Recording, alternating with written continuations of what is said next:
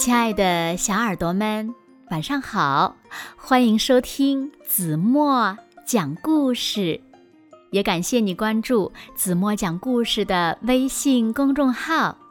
我是子墨姐姐。今天呀，子墨要为小朋友们讲的故事呢，名字叫做《喂，等一下，那是我的书》。小耳朵准备好了吗？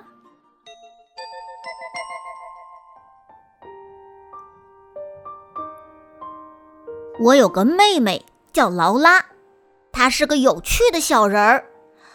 劳拉喜欢看书，她喜欢看很多的书。可这会儿有一本书是她的心头宝，没有什么别的书可以比得了。一天，劳拉说：“查理哥哥，爸爸说了。”他要带我们去图书馆，我们得马上出发了，好去借到那本《甲虫、臭虫和蝴蝶》。甲虫、臭虫和蝴蝶就是劳拉的心头宝。我说，可上一回爸爸就已经替你借过那本书了，那还是钱。劳拉立刻说：“可是查理哥哥，甲虫。”臭虫和蝴蝶是特别棒的书，是我最喜欢看的书了。我真的好想看到它，就现在，现在，现在，现在！难道你不知道甲虫、臭虫和蝴蝶是全世界最最好看的书吗？你瞧见没，查理哥哥，那些臭虫有多神经兮兮？哈，那些蝴蝶。简直漂亮的没有东西可比，还有那些甲虫还真够愚蠢的。那只甲虫在倒在地，看见它的小腿儿蹬得多滑稽呀！它甚至没法子把脑袋转过来。我说，我看过那本书了。劳拉，来吧，爸爸还在等我们呢。查理哥哥，你想想啊。那么多滑稽的小腿儿呢！在我们去图书馆的路上，劳拉继续大发议论：甲虫、臭虫和蝴蝶是全世界独一无二的一本好书。它既教你知识，又特别有趣，而且从头到尾好笑无比。而且，嗯，而且我绝对绝对要马上就拿到它。我们走进图书馆的时候，我不得不提醒他：“嘘，劳拉，这里可是看书的地方，我们必须保持安静。”那可我找不到我的书了，怎么办呀，查理哥哥？我小声地说：“你为什么不试试看呢？按着顺序去找，比如从那一排字母 B。”打头的书开始找起，劳拉就开始找了。B，B，B，我的书在哪里呢？他想躲到哪里去呢？我再次提醒劳拉，劳拉安静点儿。我一直很安静呀，查理哥哥。嘘。我根本就没出声嘛，可它不见了，我的书不见了。劳拉，安静点儿。可是查理哥哥，我的书丢了，它完完全全没影了。劳拉，别忘了这里是图书馆，书肯定是被什么人借走了。啊，可是，可是甲虫、臭虫和蝴蝶是我的书。图书馆可不是你一个人的，别人当然也有要看看你的书的时候。可他们不能那么干，那是我的书。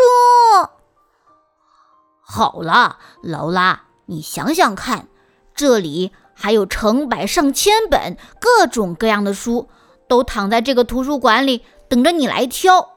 这里有侦探的书，恐龙的书。冒险的书、幽灵的书，还有关于公主的、关于飞机的、关于太空人的书，还有关于城堡的、关于魔兽的、关于火山的书，嗯，怪物的书、高山的书、小精灵的书，还有还有关于罗马的书。哦，对了，关于罗马的书，这本书可以教给你所有关于罗马王朝的知识，比如罗马人是怎样修建长长的公路，又是怎样驾驶战车、挥舞着宝剑去作战的。我才不要看那么多长篇大论呢，查理哥哥，我的书里面有好多图画，那看起来才叫好玩呢。呃，也许你说的没错，劳拉，可我觉得你还是该看一看这本，呃，这本可是一本立体书哦。啊，书里面飘着樱花雨，是挺神奇的。可是查理哥哥，他一点也不有趣。甲虫、臭虫和蝴蝶才叫真的有趣呢！我每次看它，都忍不住笑啊笑啊笑啊。那么你喜欢的就是动物书了？一本书有图画，有故事，没几个字，还有一堆动物，让你笑得要死。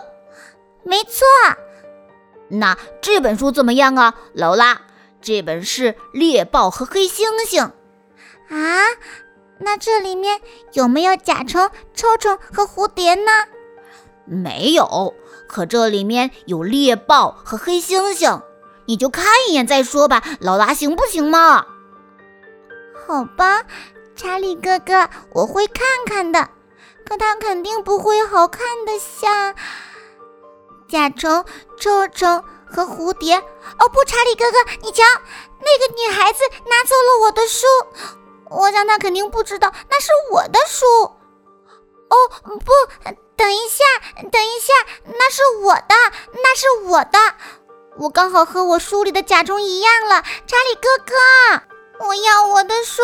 查理哥哥，哥，你刚说过你会看一眼猎豹和黑猩猩的。好吧，我就看一眼。可这本书肯定不会好看的，像甲虫、臭虫和蝴蝶一样的。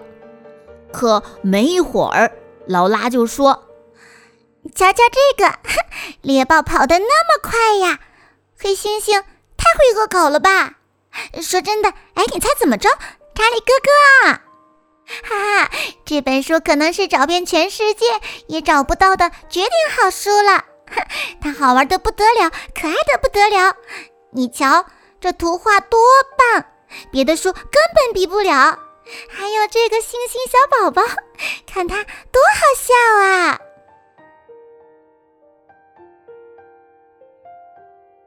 好了，亲爱的小耳朵们，今天的故事呀，子墨就为大家。讲到这里了，那小朋友们，你们知道劳拉最喜欢的是哪本书吗？还有，你觉得图书馆里你最喜欢看的那本书，它是你的呢，还是所有小朋友的呢？快快留言告诉子墨姐姐吧。那今天就到这里了，明天晚上八点半。子墨依然会在这里用一个好听的故事等你回来哦，你一定会回来的，对吗？